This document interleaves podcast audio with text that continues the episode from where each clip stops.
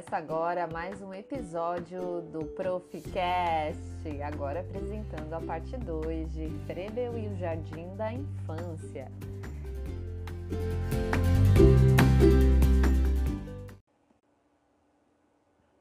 E para começar, é importante retomar alguns pontos apresentados no episódio anterior. Primeiro deles é que Frebel fundamenta sua teoria sobre o brincar, sobre a infância, na filosofia panteísta, que é uma resposta ao pensamento iluminista que tomava conta na época, né? Cuja mente e o pensamento que regiam toda a vida e desenvolvimento da humanidade. Então, naquela época, com essas ideias iluministas, que mané botar Deus na história, né, gente? Então, religiosidade não estava por nada, já sa... estávamos saindo de uma era em que a, a religiosidade era o auge, né? a Idade Média. Então, o clero estava acima de tudo. O iluminismo rompe com isso e aí troca e deixa para fora todas as questões que estão relacionadas às filosofias que estão relacionadas à religiosidade. Mas Frebel vem e traz essa ideia dessa filosofia panteísta. Então, para ele, a vida deveria ser desenvolvida a partir da unidade vital, lembram? Expressa pela tríade Deus, humanidade e natureza. E aí, minha gente, eu devo confessar que Frebel me ganha quando ele manifesta que a espontaneidade é expressão do divino. Os ateus, os sociólogos e iluministas que lutem, porque a espontaneidade como expressão do divino é uma coisa incrível. E a gente pensar que é na espontaneidade que está presente a nossa essência inteireza, sem as prisões da mente cheia de julgamentos e comparações. E aí, mais um motivo para concordar com Frebel. De fato, a infância é a fase da vida de maior espontaneidade, porque as crianças ainda não estão tão domadas, domesticadas, controladas ou instruídas pelo sistema educacional ou por essa estrutura iluminista de ordem racional. Então é possível ver com mais facilidade a expressão do divino na espontaneidade com quem com quem nos ensina tanto as crianças e aí eu quero destacar mais um ponto do episódio anterior, né?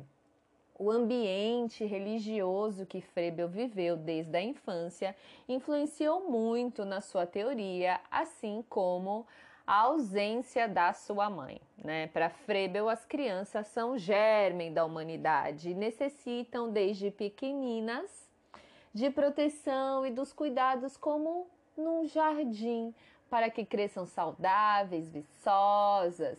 Por isso ele escolheu o nome Kindergarten, que na tradução é Jardim da Infância.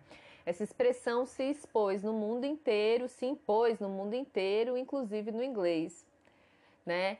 Por quê? Porque marca essa ideia da natureza, né, tão expressa na sua filosofia panteísta.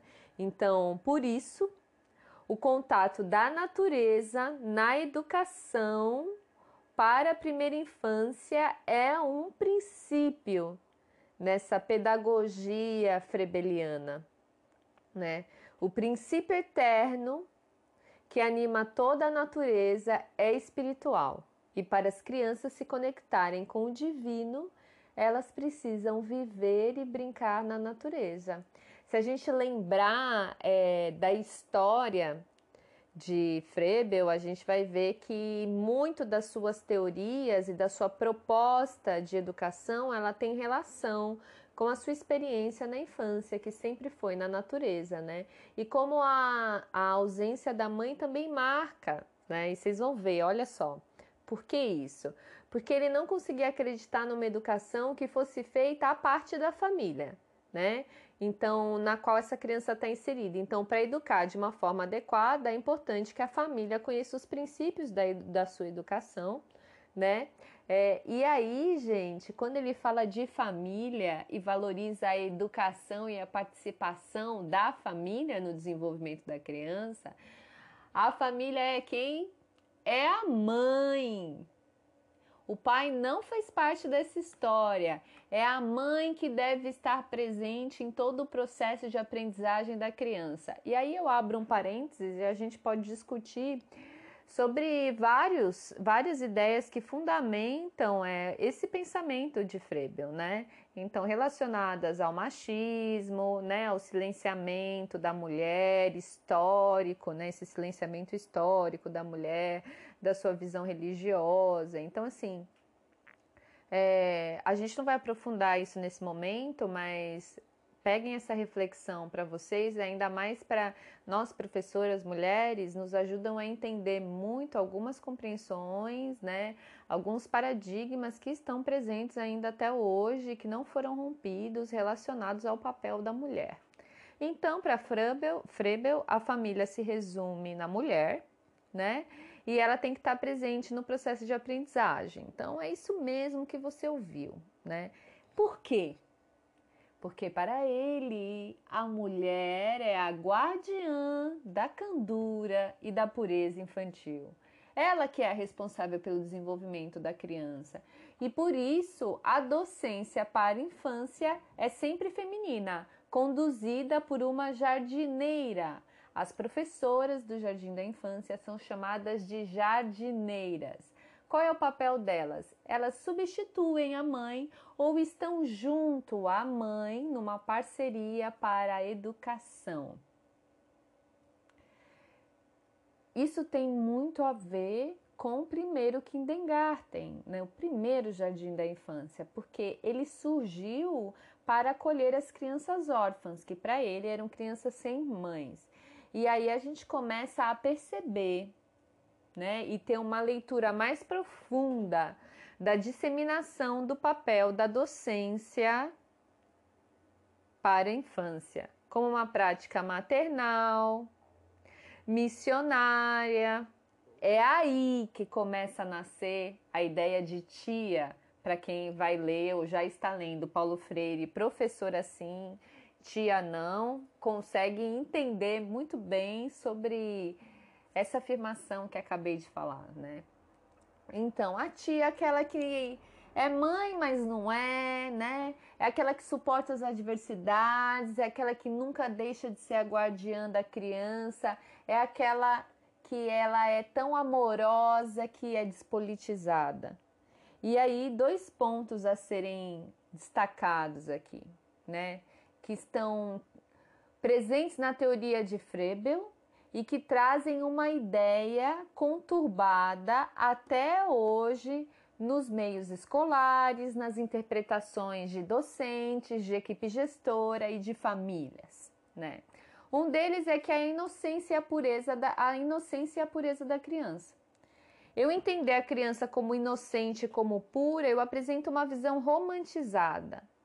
Se ela é tratada de maneira superficial, né? A gente coloca a infância num ponto de vista apenas, numa caixinha. Né? Então a, a criança é sempre pura.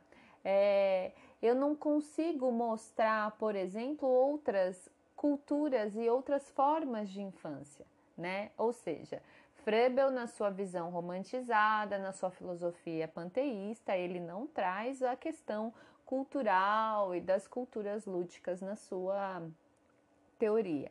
O que acontece com isso é que quando eu vejo a, a infância apenas nessa perspectiva, né, eu limito muito a minha forma de tratamento com a criança e, e a possibilidade de compreender quais são as suas reais características e as suas reais necessidades.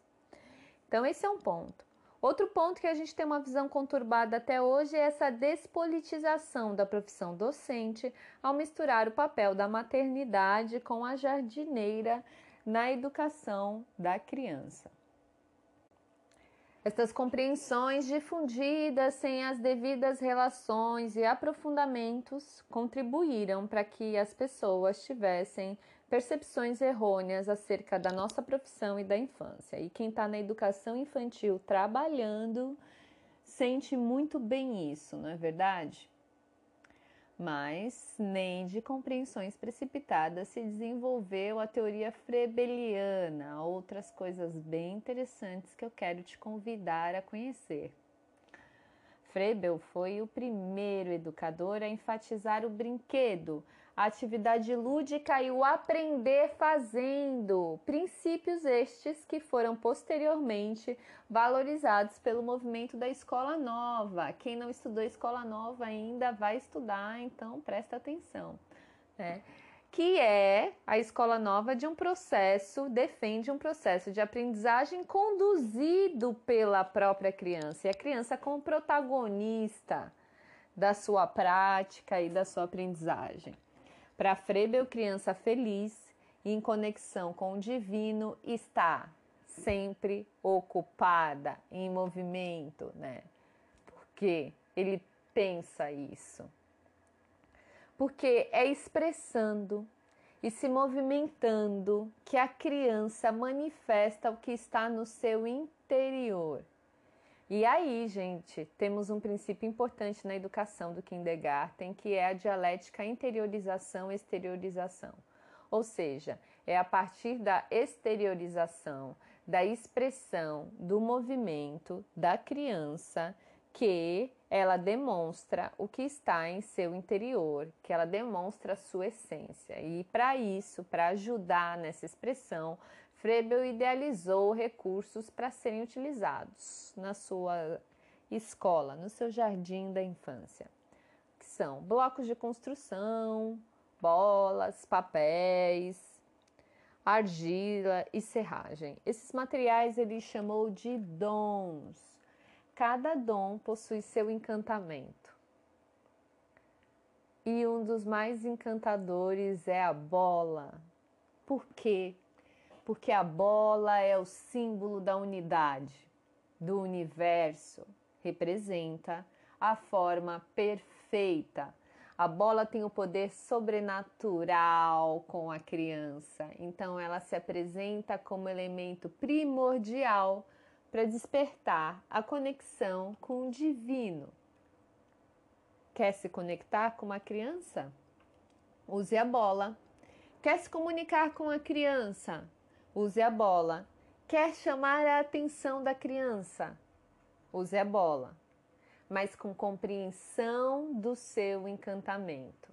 Reconheça o encantamento enquanto você, professor e professora, utiliza a bola.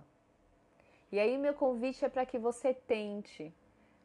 Mostre a bola para a criança e depois esconda.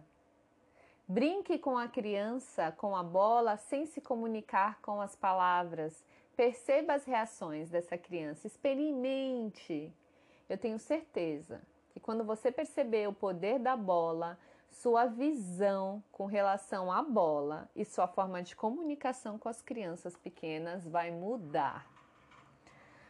Quanta coisa, né, para refletir. Leiam Frebel, pesquisem Frebel e tirem também as suas próprias conclusões.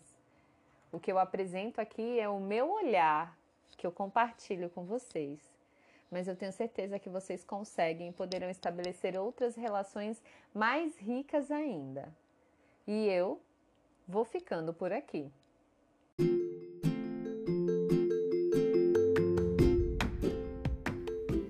Até a próxima!